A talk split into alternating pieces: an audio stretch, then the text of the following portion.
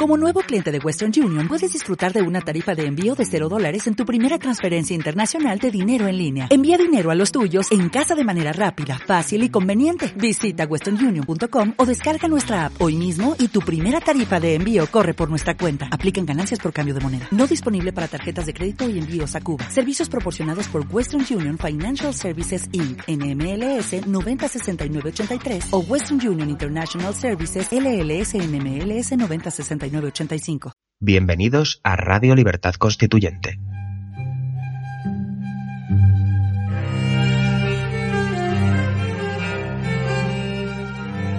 Están escuchando Pasiones de Servidumbre, un programa de la serie Nuestros Fundamentos.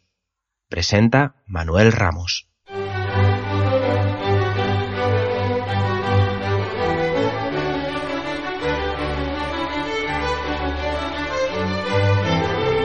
Bienvenidos, mi nombre es Manuel Ramos y comenzamos un nuevo programa sobre el libro Pasiones de Servidumbre de Antonio García Trevijano. En esta ocasión vamos a hablar de la pasión de dialogar.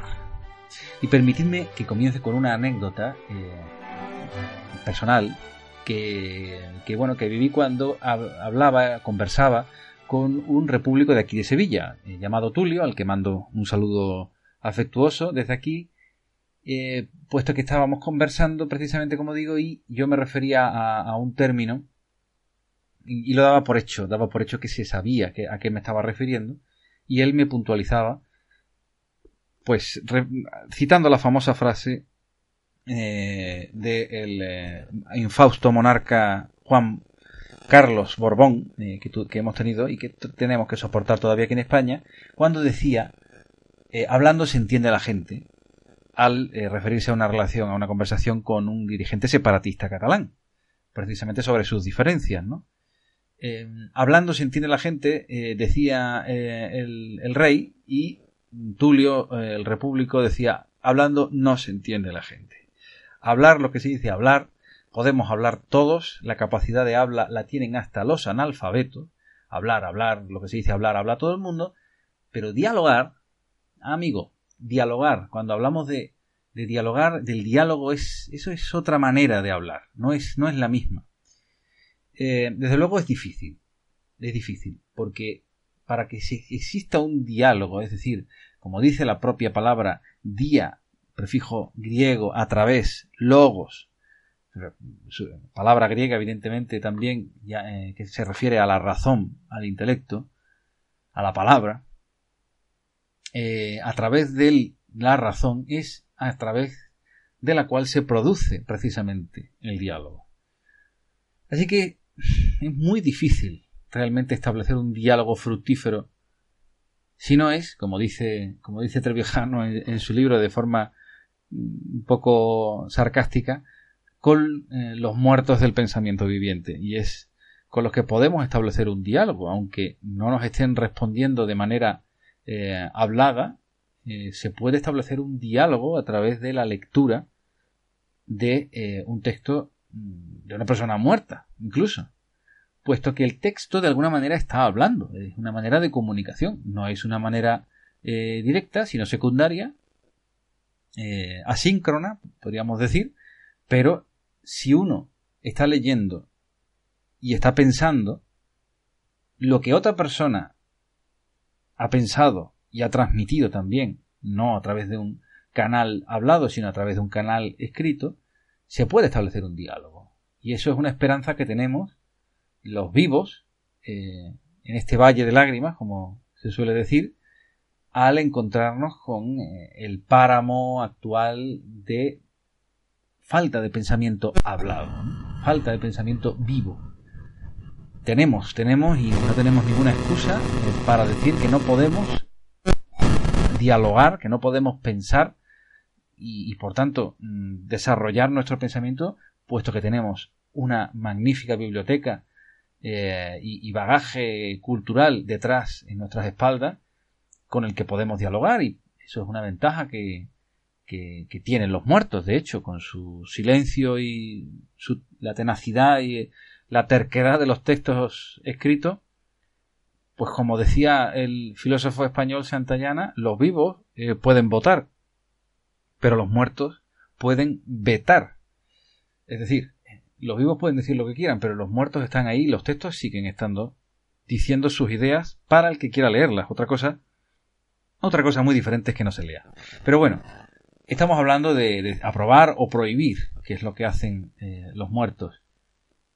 El diálogo es una cuestión viva, una cuestión que, que en, el, la cuestión en, el campo del texto, que es un, bueno, una manera de conservar el pensamiento que puede revivirse con la lectura, pero que no deja de ser eh, una forma momificada de, de, mantener las ideas, como en un museo. Eh, ya digo, solamente si se confrontan con las ideas vivas es cuando se vuelven a vivificar, valga la redundancia, el pensamiento, pues eh, el diálogo de lo que se pretende normalmente es de sacar un movimiento, una, bueno, una nueva idea, si se pudiera por lo menos confrontar las propias ideas. El diálogo sobre filosofía o teoría política no es discutir los efectos más o menos visibles de, de la causa política, ni sobre las preferencias morales de cada uno que tiene, que tiene para poder decidir, por ejemplo, estamos hablando de política, una u otra forma de gobernar. En este, en este terreno cada uno es libre de manifestar la jerarquía de sus pasiones y opiniones. No, vamos a ver, dialogar es argumentar y razonar sobre las causas que producen los efectos no queridos en la política y en los modos de, de conseguir lo que sí se quiere que se, que se, que se lleve a cabo. Es decir, mm, estamos hablando de las causas. Las causas. Es que es, parece mentira, pero si nos ponemos a pensar, ¿quién habla realmente de las causas? Lo único que escuchamos en una palabrería incesante constantemente los que se llaman tertulianos es el efecto.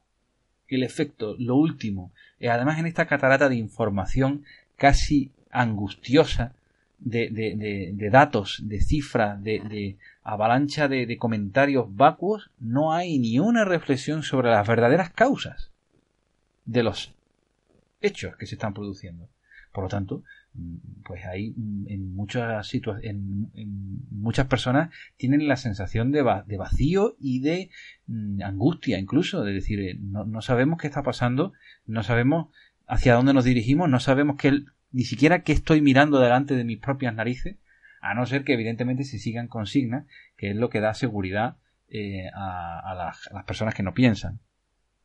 Pero pero claro, ahí está el riesgo. Pensar. De política, desde luego, hoy en día se habla, eh, incluso a personas que podríamos pensar, eh, que podríamos decir que son serios, sin ni siquiera intentar establecer unas bases comunes. La, precisión en la palabra, la, buena fe intelectual, una cultura de preconceptos, un rigor en el razonamiento. Y eso, eso, eso se olvida eh, obviando por lo tanto cualquier posibilidad de diálogo. Es más cómodo, como decía, eh, incluso hasta más brillante, pues limitarse a dar una opinión. Aquí opinión, desde luego, tenemos todos. Opinión se puede tener pues porque tenemos preferencias morales. Cada uno tenemos una manera personal de ver el mundo y eso es libre, es fácil porque realmente uno se conoce más o menos a sí mismo y sabe qué con qué está uno más a gusto. Evidentemente una opinión eh, es dependiente del gusto, dependiente de cómo uno se siente más cómodo. Mm, en fin, todos tenemos una postura en la que estamos más cómodos en la cama, con lo mismo que tenemos una postura en la que estamos más cómodos con el gobierno, con los colores, con la comida. Tenemos opiniones de para todo. Eso es muy fácil. Todo, eso está al alcance de cualquiera. Ahora, bueno, eh, eh, quiero, quiero señalar desde luego que los tertulianos ante un público tan ignorante como ellos que no, no, comprueban ni refutan nada, eh, al hablar de política como de gusto no es necesario defender ninguna razón. Y es que si lo hicieran, si por un momento hubiera una plaga de argumentación, es decir, si se usaran argumentos, ¿eh? que no se usan argumentos, se usan mm, consignas, consignas además sencillas para que se puedan entender. Eh, si por un momento empezaran en una plaga a, argumentar, es que deberían necesariamente de, eh, retratarse a sí mismo y ver, evidentemente, cuáles son los tópicos de los que se alimenta cada uno de los tertulianos. Se verían los prejuicios de la ignorancia y los intereses vulgares de cada una de las opiniones. Por lo tanto, es mucho más fácil y mucho menos dañino eh, escuchar opiniones que no tengan ningún tipo de fundamento, eh, basados en la vulgaridad, como dice Trevijano, la vulgaridad que eh, los produce. En la segunda parte del audio vamos a tratar este tema de la vulgaridad.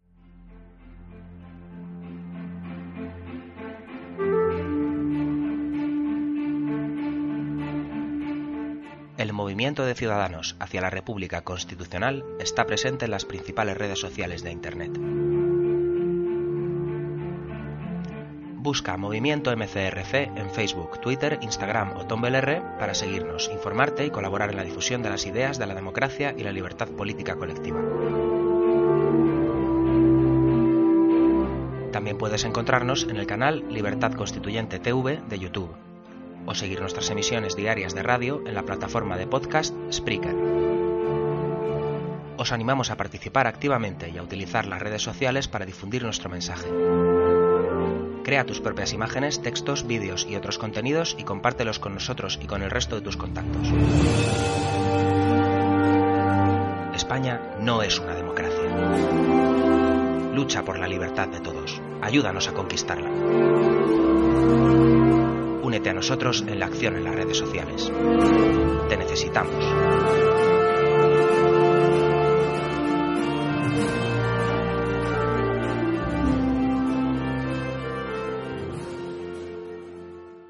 Bien, estamos en la segunda parte y vamos a ver a qué me refería yo con que estas opiniones eh, salían de lo vulgar. Una palabra que ya no se oye mucho tampoco. Es como honor, es como una serie de palabras que hoy día, eh, lealtad, eh, son, son, palabras que, no, que no, no se oyen mucho.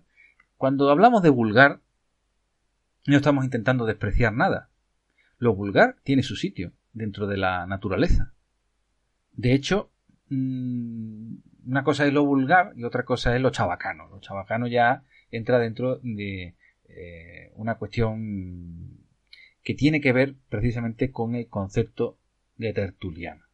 Lo chabacano del tertuliano es que saca las opiniones de el ámbito, mejor dicho, saca opiniones o expresa opiniones en un ámbito en el que se supone que lo que está haciendo es argumentar. Cualquier cosa vulgar, tiene su aspecto reconocible, legítimo y su ámbito eh, normal, por así decirlo, y lógico y natural en ese ámbito vulgar. Es decir, estamos contando chistes vulgares y se cuenta un chiste vulgar y tiene, tiene sentido porque estamos en un, en un ambiente, bueno, pues que no, no estamos eh, dando una conferencia. Pero si se saca ese chiste en un ámbito del ámbito de lo vulgar propiamente, eh, de donde propiamente ha nacido, que es, pues ya digo, un gusto, una opinión.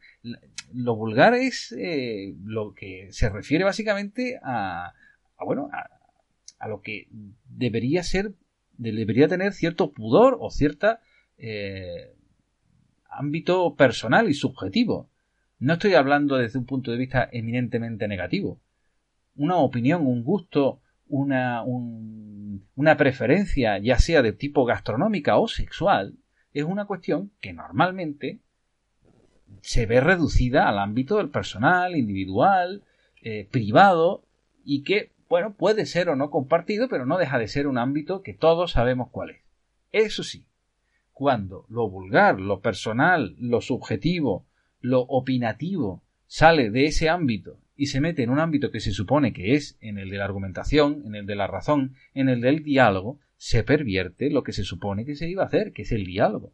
Y por lo tanto, ese cinismo de defender el propio interés, independientemente de lo que se supone que se ha, se ha ido a hacer, que es a dialogar, es lo que hoy en día prima.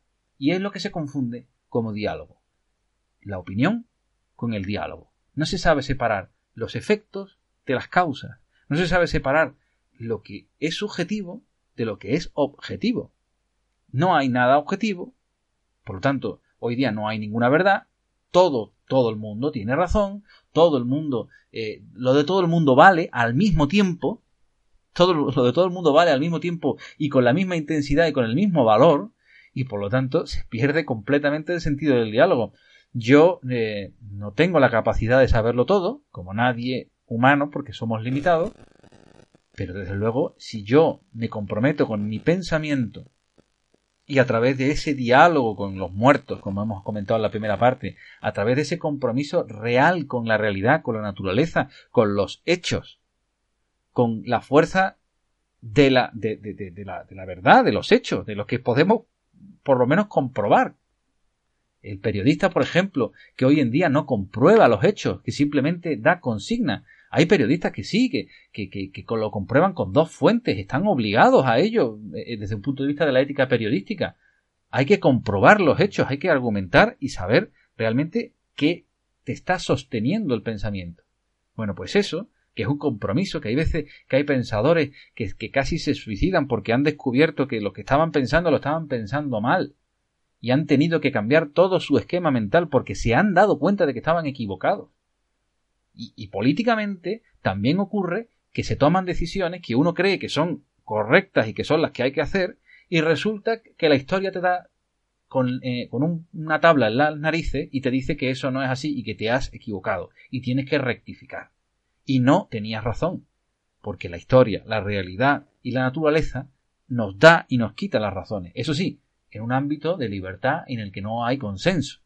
Porque si consensuamos una realidad, si eh, nos dibujamos eh, una utopía en un, en un mural y creemos que lo que hemos dibujado en ese mural es lo que está detrás nuestra, que es la realidad, desde luego lo que vamos a provocar es un choque, una contradicción y una pérdida de la realidad que bueno que se manifestará desde luego en, consecuencias materiales que, las vemos las vemos en, en cuanto a, a bueno económicamente burbujas eh, socialmente eh, desórdenes, eh, en fin, una cuestión que, no quiero yo ponerme ahora a, organizar, desde luego, todos los problemas que existen en el mundo, pero cuando existe un diálogo, cuando existe una confrontación en, eh, de argumentación, no estoy hablando de otro tipo de confrontación, cuando existe pensamiento, es cuando realmente se avanza. ¿Por qué en filosofía en las últimas décadas no se ha producido una sola idea?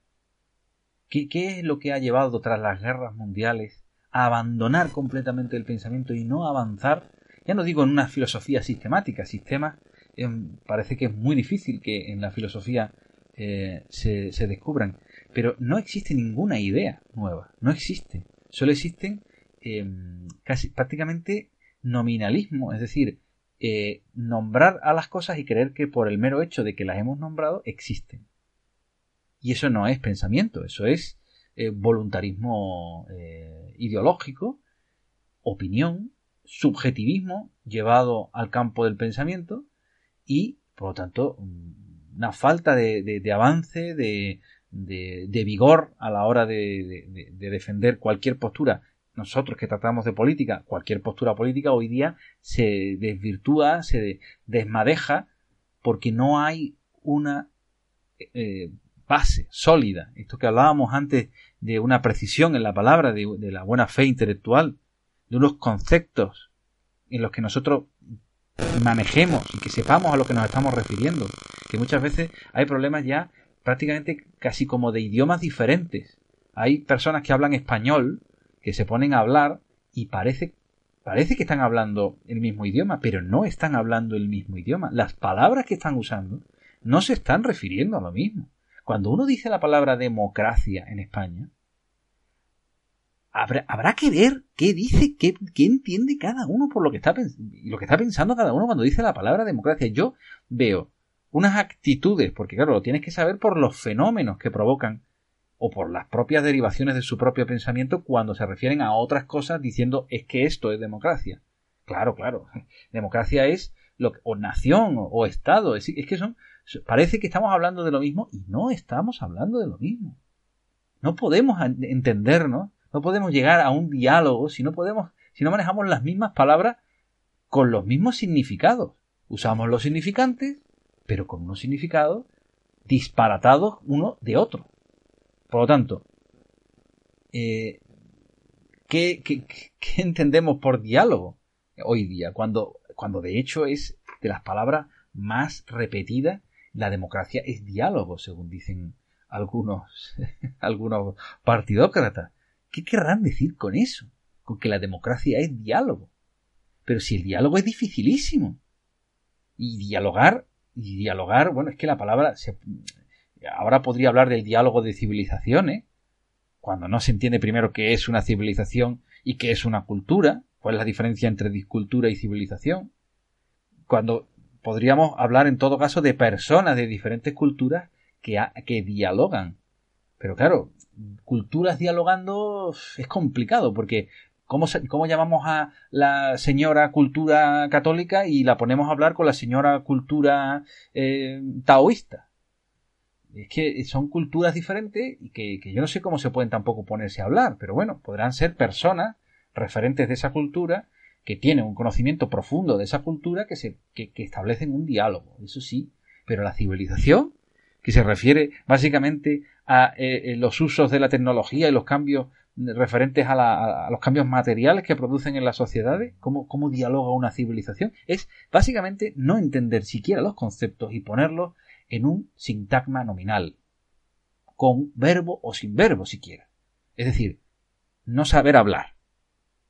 Primero, primero, y después dialogar, que, que ya para la gente que sabe hablar a veces es difícil siquiera encontrar a alguien con el que dialogar. Por eso, por eso muchas veces los diálogos eh, de Platón, los diálogos ficticios que producen los, literatos, a veces son más interesantes que los diálogos que se puedan producir incluso entre un vivo y un muerto, porque también hay que tener al vivo con la mente despejada. El muerto puede ser muy bueno, o no, pero ahí hay, hay que encontrar, de hecho, un, diálogo bueno para poder, eh, para poder aprovecharlo. Y, ya es difícil, ¿eh? Y ya es difícil. Por lo tanto, esta pasión de dialogar, eh, que incluso la tenemos entre los amigos, eh, en las redes sociales, hoy día con Internet, se da una pasión tremenda de, de hablar, ¿no? Es muy difícil, muy difícil establecer realmente un diálogo. Eh, ante esta avalancha ¿no? de comunicación excesiva, de, constante producción de, como digo, sintagmas nominales, ya, ya, ya no frases completas, sino exabruptos, consignas, palabras, una detrás de otra, no necesariamente tiene que ser un diálogo.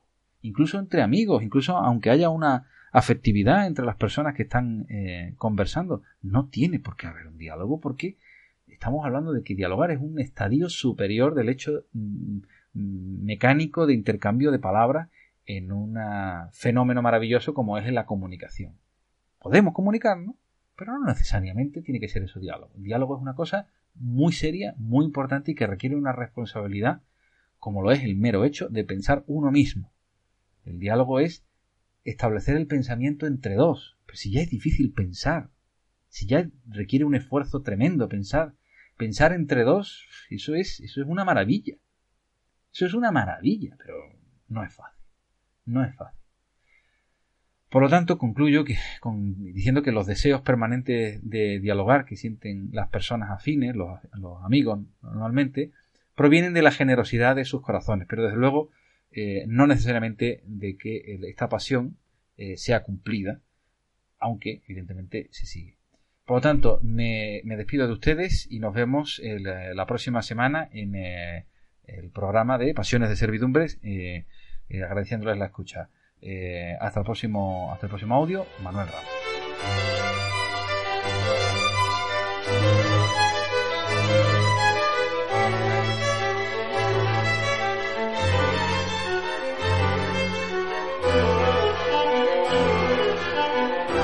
Gracias por haber escuchado nuestros fundamentos.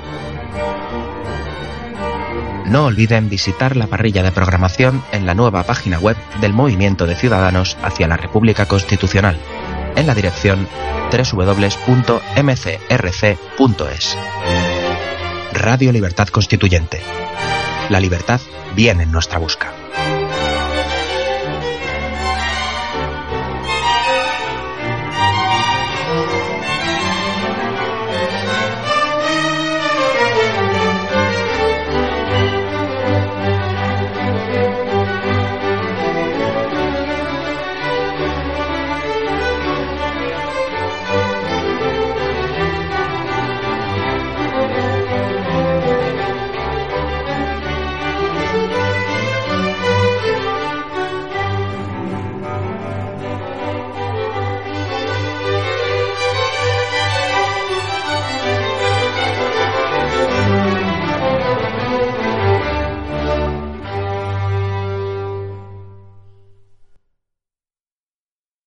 Preocupas por tu familia? Entonces, ¿por qué darles solo huevos ordinarios cuando pueden disfrutar de lo mejor? Eggland's Best, los únicos huevos con ese delicioso sabor fresco de granja, además de la mejor nutrición como 6 veces más vitamina D, 10 veces más vitamina E y 25% menos de grasa saturada que los huevos regulares, además de muchos otros nutrientes importantes. Así que, dales los mejores huevos. Eggland's Best, mejor sabor, mejor nutrición, mejores huevos.